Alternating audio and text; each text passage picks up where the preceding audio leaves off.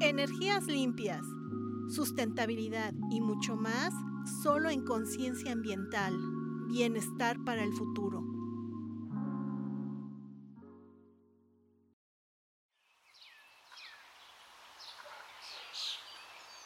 El futuro es hoy, la solución somos nosotros aquí y ahora.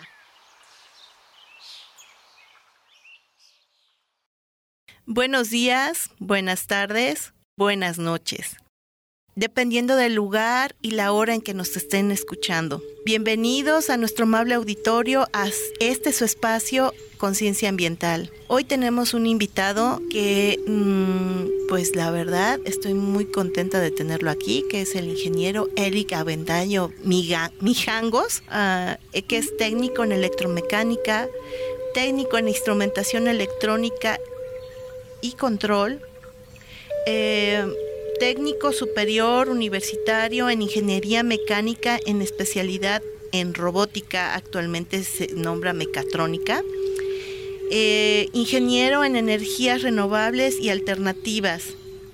Eh, y muchas cosas más que bueno, la verdad me sorprende su, su amplio currículum, es muy, muy interesante, me agrada mucho tenerlo aquí de invitado. El tema de hoy que vamos a tomar son las energías limpias y alternativas. Ingeniero, adelante. Muy buenos días, eh, agradezco, buenos días, buenas tardes o buenas noches. Eh, agradezco la invitación que me hace eh, la licenciada Nora respecto a, su programa. Y bueno, pues estamos aquí a la orden precisamente para hablar sobre las energías limpias, alternativas y bueno, muy acorde también cómo interactúan en el eh, medio ambiente y eh, cómo podemos con la ayuda de la tecnología apoyar precisamente en la conservación del medio ambiente y por ende de nuestro planeta. Muchas gracias, este. Ok, bueno, eh, para iniciar y dar un poco una introducción a nuestro amable auditorio y empiezan a conocer ¿Qué son las energías limpias y alternativas? Muy bien, muy ad hoc con estos tiempos, las energías limpias eh, debemos de eh, primero considerar que nuestro planeta está rodeado de muchas energías. Son, eh, y por tal motivo, este, solamente nos toca tomar de la naturaleza esas energías. las energías limpias debemos considerarlas aquellas que no producen alguna alteración en nuestro medio ambiente. Hoy en día hablamos de muchas energías, eh, por ejemplo, en el ámbito eléctrico, térmico, hidráulico, etc. Pero este, ahorita, como decía hace rato, con la situación de nuestro país y del mundo, pues tenemos eh, las energía, la, la generación de energía eléctrica Sí, hoy en día eh, tenemos muchas formas de poder utilizar la energía solar, el aire, las fuerzas de los mares, etcétera, para poder generar energía a bajo costo y sobre todo este, sin alterar nuestro medio ambiente. Eh, estás nombrando, ¿y cuáles serían estas energías limpias en específico? Debemos considerar que las energías limpias son aquellas donde intervenimos poco en el medio ambiente. Recordemos que hay muchas veces para, bueno, más bien para generar energía, necesitamos, en este caso energía eléctrica, necesitamos eh, muchas veces de la quema de combustibles fósiles, petróleo, carbono, gas, etc. Sin embargo, esto altera nuestro ecosistema, nuestro ambiente, nuestro planeta. Hay otra forma de utilizar las energías como sería la energía fotovoltaica, la energía eólica, que es la utilización de, la energía del aire, la energía maremotriz, que muchos eh, países de Europa ya la utilizan, solamente que este bueno, pues ellos han dedicado mucho, han invertido mucho en lo que es investigación y desarrollo para llevar a cabo esta eh, generación de energías limpias. Debemos considerar que también la energía atómica es una energía limpia, solamente que aquí, recordemos, tenemos elementos que pueden, si no tenemos un control sobre ellos, podemos llegar a alterar nuestro medio ambiente, como sería las fugas radioactivas. ¿no? Pero está considerada como una energía limpia siempre y cuando se lleve a cabo eh, eh, la manipulación correcta. Bueno, para de nuestro auditorio que no tal vez no conozcan el término fotovoltaica, es la energía por paneles solares. Exactamente.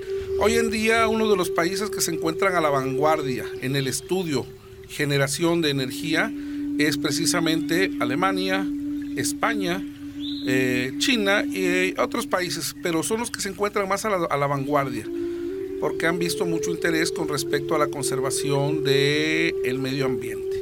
¿Cómo funciona el, el, sistema? Es tomar de la energía del sol, tomar de la energía del sol esa fuerza, esa energía para convertirla en energía eléctrica. Es decir, tomar la energía calorífica, luminosa, para generar un movimiento de electrones, un movimiento de corriente eléctrica. Bueno, y en relación a la energía por el aire, que es la eólica. Muy bien, eh, recordemos que Eolos era el dios del viento en los griegos y bueno, este de ahí proviene el nombre de generación de energía eólica. Esto no es más que un generador eléctrico eh, que tiene en una punta unas aspas y que va a utilizar el movimiento de las corrientes de aire. ¿sí? Recordemos que aquí hay, un, hay una teoría eh, de la física donde el aire caliente tiende a subir y el aire frío tiende a bajar. Entonces, se utiliza normalmente en lugares donde las, los aires provenientes de las costas, que son aire caliente, sube y ese movimiento genera el movimiento de las aspas de el generador eólico. Y a su vez, este generador nos va a producir corriente eléctrica. Un caso concreto aquí en, en la ciudad de, bueno, más bien en el estado de Veracruz, es eh, eh, con los límites eh, con Puebla, subiendo de las cumbres de Maltrata hacia Esperanza Puebla. Ahí tenemos una gran cantidad de generadores eólicos. Y bueno, es una energía totalmente limpia porque no vas a alterar el medio ambiente, solamente estás utilizando ese flujo de corrientes de aires. Pero en nuestro país poco se utiliza, ¿verdad? Es muy raro encontrarla. Perdón por ese ese suspiro que es. Pero sería entrar en eh, sería cuestión de entrar en materias de políticas públicas, etcétera, pero finalmente tenemos mucho potencial. Los recursos naturales con los que contamos y los recursos con respecto a, energía son vastos.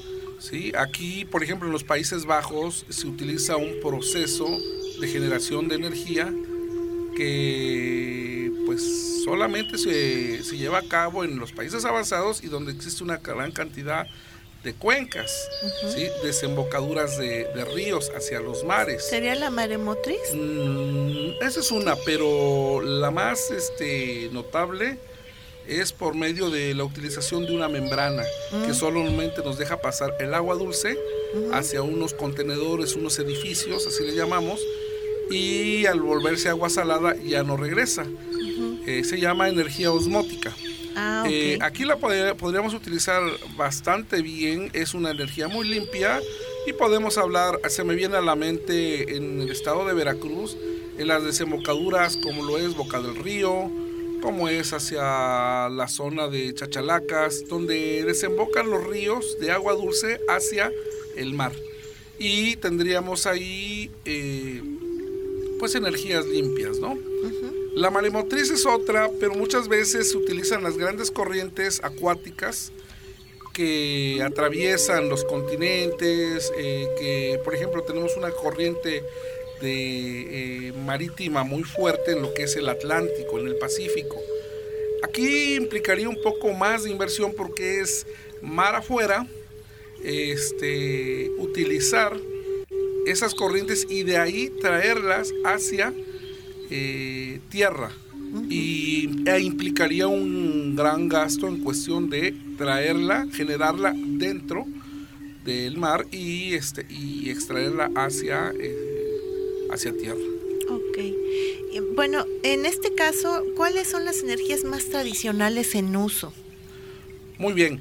Eh, las que normalmente tenemos en uso eh, son la generación de energía eléctrica a partir de plantas hidroeléctricas.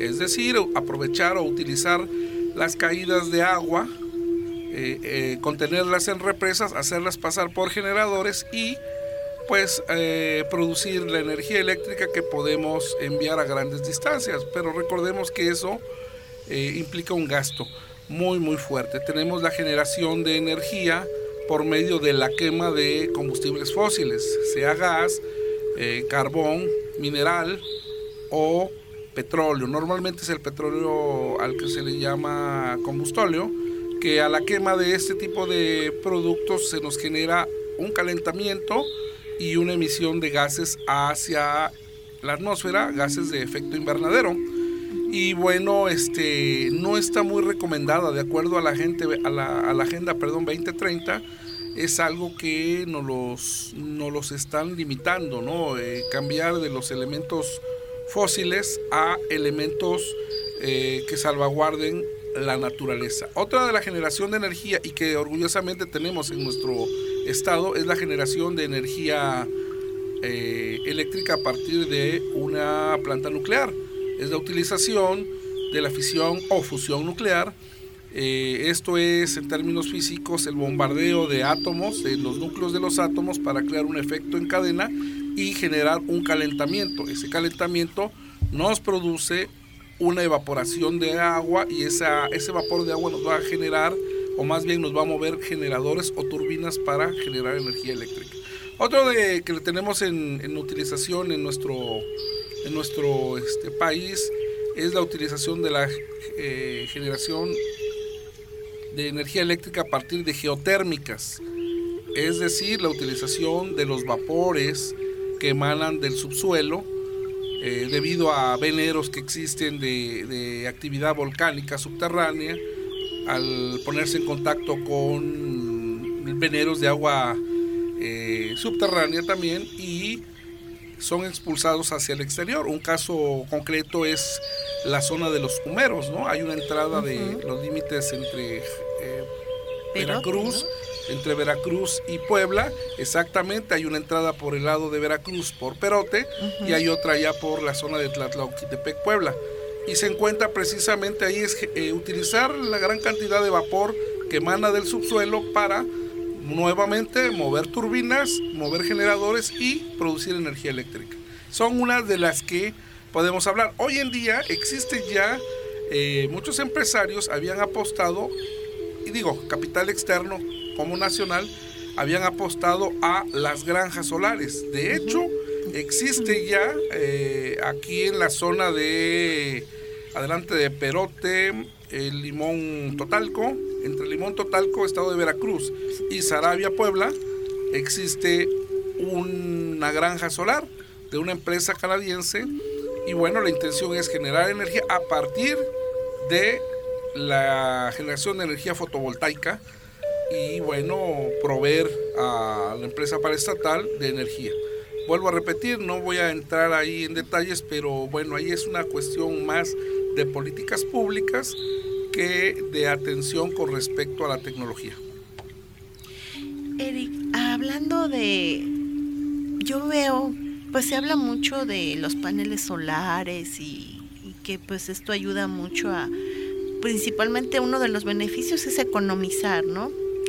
Pero en este aspecto, ¿qué otros tipos de energías limpias podemos implementar nosotros como ciudadanos en nuestros hogares o es la única?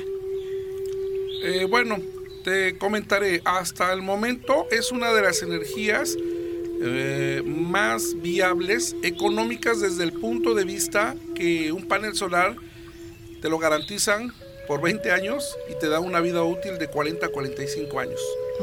Eh, aquí hay un tema, hay dos tipos de... Primero me gustaría brevemente comentar al auditorio cómo funciona un panel solar. El panel solar está formado a partir de celdas. Esas celdas solares están, llevan unos compuestos químicos, normalmente silicio, germanio, fósforo y otros elementos que permanecen estáticos solamente cuando interactúa la energía fotovoltaica. Es decir, recordemos que la energía del sol viaja en forma de pequeños paquetes.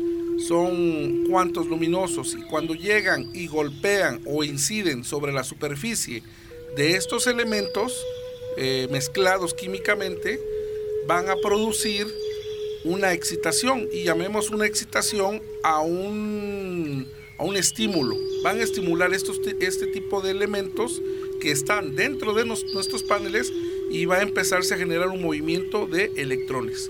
Esos a su vez, ¿sí? como normalmente son bajos voltajes de corriente directa, tendrán que pasar a eh, almacenarse a un banco de baterías y ese banco de baterías a su vez lo suministrará a un convertidor o inversor y entonces podemos tener energía eh, acorde para nuestros hogares y mucha atención, no nada más para nuestros hogares. En algunos lugares, si ustedes ponen atención, hay gasolineras que ya están utilizando este tipo de energía. Pues también existen empresas automotrices que ya sus naves que requieren mucha generación de energía para llevar a cabo sus procesos están implementando paneles solares. Ese es un sistema al cual se le llama sistema autónomo o aislado, pero hay otro sistema que puede colaborar, nosotros podemos comprar los paneles, nos eh, contratamos con Comisión Federal y si pagábamos 20 mil o 10 mil pesos, vamos a estar pagando un 10%, porque entonces nos volvemos cogeneradores de energía y mientras no usamos estos sistemas, estamos suministrando a las líneas de Comisión Federal energía que ellos pueden vender. Entonces, cuando nosotros lo utilizamos, solamente utilizamos lo necesario y entonces nuestros costos bajan. Pero Tal vez exista un gasto momentáneo, pero a mediano plazo, en dos años, dos años y medio, puedes recuperar tu inversión. Me quitaste las palabras de la boca, eso te iba a preguntar. Perdón, perdón. que si era este costoso el implementar los paneles solares, pero pues bueno, es una inversión, pero a largo plazo vas a retribuir muchos beneficios, ¿no? Y indudablemente vamos a contribuir a la naturaleza. Eh, bueno, en este aspecto, ¿es la única que podemos implementar nosotros como ciudadanos? Eh, pues eh, sí, yo creo que sería la más acorde. Hay otros sistemas que se pudieran utilizar, inclusive para implementar agroindustrias. Y ya lo hacen algunas empresas transnacionales, no digo marcas ni nombres, pero este, la utilización de las excretas de cerdos, de pollo, etcétera, las mezclan y las utilizan en los de, las mezclan en los biodigestores y todo el gas que sale de ahí la utilizan para generar su propia energía. Pero recordemos, estamos eh, generando ahí un calentamiento y estamos eh, realizando una emisión de gases hacia de efecto invernadero hacia la atmósfera. Pero bueno, esa es una forma también de llevar a cabo un ahorro e implementar de alguna manera, este, utilizando o reutilizando los desechos, generar energía a muy bajo costo. Bueno, indudablemente este, lleva una infraestructura y una logística, ¿no? Si no lleva la logística como debe de ser, ahí es donde puede existir o surgir el problema, ¿no? Por ejemplo, en Haití ellos recolectan la popó de las personas porque ahí tienen ya ese, tienen unos contenedores como las pinturas que ocupamos, así, unas cubetas, este, los ponen y llevan un proceso, las recogen, todo ese pero sí lleva un riesgo también, eh, comentaban que pues puede llegar hasta a no existir un control eh, seguro puede llegar a, contaminar los mantos freáticos, ¿no? O sea, hay un pro y un contra ahí, ¿no? Y en la solar, no, en la solar son más los pros que los contras, ¿no? ¿Qué otro beneficio tendríamos en las celdas solares? Sí, recordemos algo bien importante. Eh, necesitamos realmente que haya mayor inversión en la investigación científico y en investigación, en los desarrollos científicos y tecnológicos en nuestro país. Eh, quisiera yo poner un ejemplo. Eh, cuando se nos vinieron estos terremotos, en la zona de Oaxaca hubo asociaciones civiles internacionales, no gubernamentales, que donaron para esa zona paneles solares, inversores, baterías, etcétera. Y resulta que bienvenidos, solamente que hubo un problema. Esos paneles solares, que una parte son sostenidos por medio de madera, terminaron siendo paredes, ventanas, porque no había técnicos instaladores, porque no había conociera de esa tecnología. Fue un gran desperdicio porque con ella se pudo haber implementado unos sistemas electrificados autónomos para cada hogar. Entonces es lamentable que no se le esté dando el empuje que debiera tener el apoyo, sobre todo a la investigación y desarrollo en esos rubros. Eh, es lamentable realmente, eh, por tal motivo yo considero que es donde debemos devolver la mirada y hago un llamado con todo respeto a todas aquellas autoridades y sobre todo un llamado a la juventud a que se interesen porque hoy en día necesitamos más ingenieros, más técnicos, más investigadores para que podamos desarrollar y fabricar a bajos costos estos elementos en nuestro país.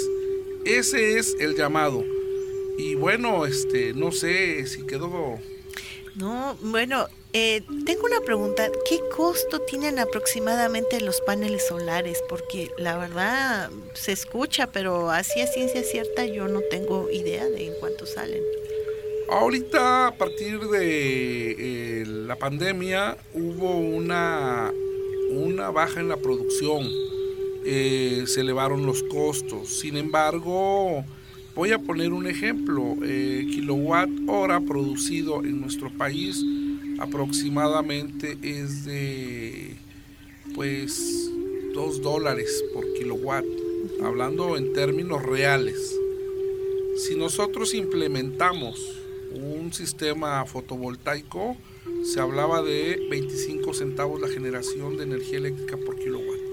Esto es, estamos hablando del costo que no se le va a pagar a una empresa, se le va a pagar a el proveedor de los paneles solares. Y va a ser un gasto único. De hecho, existe eh, una ley en la ley de impuestos sobre la renta donde si tú introduces a tu casa o comercio o empresa nuevas tecnologías, todo ese dinero que tú inviertes presentando, en este caso, este, las facturas, es deducible de impuesto porque se apoya precisamente el que tú puedas aliviar, vamos a llamarlo de esa manera, puedas aliviar la carga total instalada. Y aquí yo voy a hacer un comentario muy, muy franco. Los apagones que han existido, ha habido dos apagones muy fuertes, uno en el sureste del país y otro que llegó a afectar hacia el noreste del país. Es, fue el más reciente no se debió ni a quemas de, de, caña. Es muy cierto que cuando queman la caña para el proceso, algunas veces por ahí pasan las líneas de alta tensión, se sobrecargan y se generan los disparos de, esas líneas de alta tensión. Hay un sistema de protección. Eh, el problema que tenemos en el país es que estamos sobrecargados. Se ha rebasado la carga total instalada y es necesario empezar a producir energía pero ya no se han construido plantas hidroeléctricas. Se quería echar a volar por ahí una planta este, de quema de combustible de carbón en el estado de Hidalgo, si no mal recuerdo. Ha habido resistencia por ahí de, algunos grupos y pobladores. Recordemos, ya no es, ya no es eh, costeable, ya no es moderno utilizar y por salud y por medio ambiente utilizar la quema de combustibles fósiles. Entonces, ¿qué es necesario? Pues ya por allá hay, existen varias granjas. Tenemos, eh, les vuelvo a repetir, en la zona de, de Esperanza Puebla, en La Ventosa, en el norte, en Sonora, ya tenemos eh, granjas eólicas y granjas fotovoltaicas. Vuelvo a repetir, en la zona de Veracruz, eh, en la zona de Sonora, en Coahuila. nada más es cuestión de que eh, bueno, nuestras autoridades ajusten sus políticas públicas y se puedan utilizar ese tipo de generación de energía. Que definitivamente este, llevarían a cabo una, una este, pues ahora sí sanarían un poco eh, la falta de mayor generación de energía. Recordemos que no nada más es generar energía eléctrica, o sea, no nada más es pongo a trabajar mi planta eh, eh, hidráulica para que se genere energía. Ojo, necesitamos mantenimiento, compra de refacciones y son muy caras. Sin embargo, la instalación de paneles solares realmente es, su mantenimiento es muy económico. ¿Sí? Muy, muy, muy económico, que solo es cuestión de lubricar, limpieza y reapretar algunos sistemas pero lo más recomendable sería la utilización de estos sistemas, eh, bueno, amigables con el medio ambiente. Ah, ok. Entonces, para ya ir cerrando, porque realmente la plática que nos acabas de dar, pues es muy interesante, bastante informativa. Eh, pues no hay, o sea que la energía solar es accesible económicamente, va a favorecer la generación de energía no solo para nosotros, sino que nosotros vamos a darle energía a, a comisión. Exactamente, por medio de los sistemas interconectados a la red, podemos ayudar a eh, esta empresa paraestatal a empezar a sanear o ayudarles a que no tengan una sobrecarga. Y al mismo tiempo nosotros podemos bajar nuestros consumos o nuestros costos hasta un 85, un 90%. Es decir, pagaríamos un 10, un 15%. Pero no termina esto ahí, este, eh, licenciada Nora. En Almería, España, eh, muchos dicen, bueno, y es que en la noche, cuando no haya luz solar, no voy a tener energía. No es algo, solamente es un mito, porque recordemos que en la noche existe luminosidad por parte de, en este caso, la, en las noches estrelladas que llamamos, las estrellas, la luminosidad de la luna, nos produce la generación de energía en esos paneles. Tal vez solamente un 20-30%. Pero hay algo también que en la Almería, España están haciendo.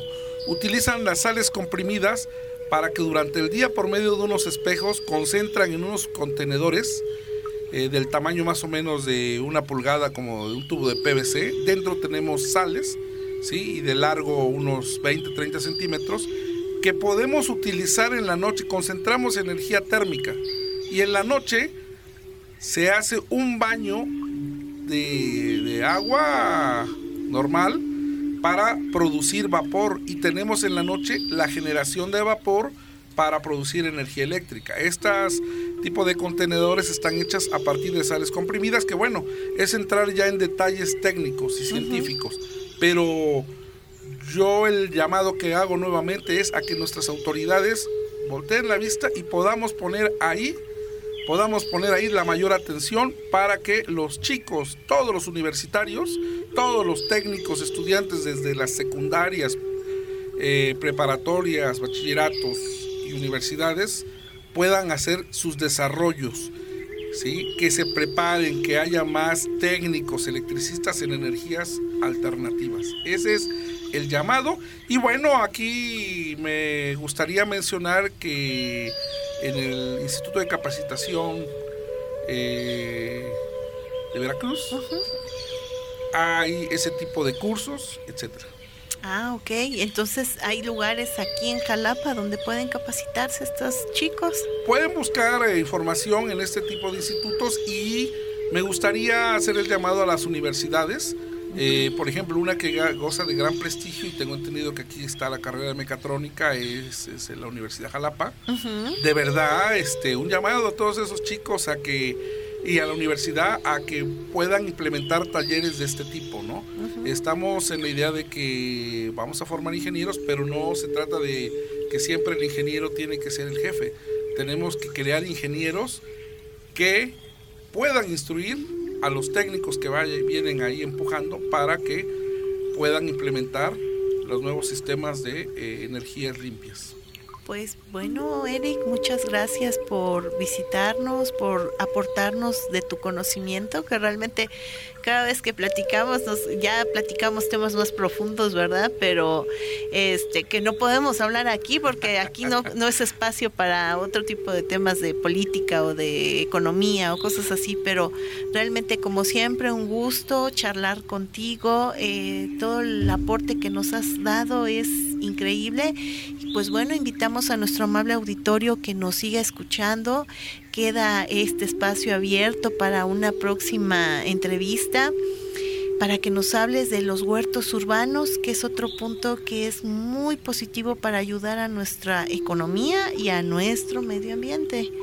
Entonces, pues un gusto, Eric. Bienvenidos todos sus comentarios, sus aportaciones, dudas, todo por este medio se las podemos aclarar.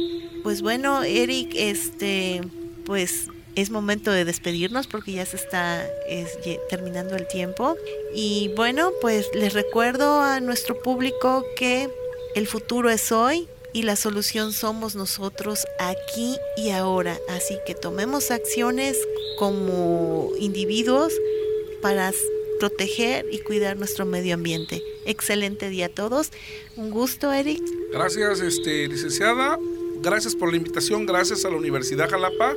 Y bueno, este, quedan abiertas pues ahora sí que quedo abierto a, dudas y comentarios. Y bueno, no será la primera vez. Gracias por invitarme y pues seguiremos eh, en contacto. Hay mucho, mucho de qué hablar y sobre todo rescatar nuestro planeta. Excelente día.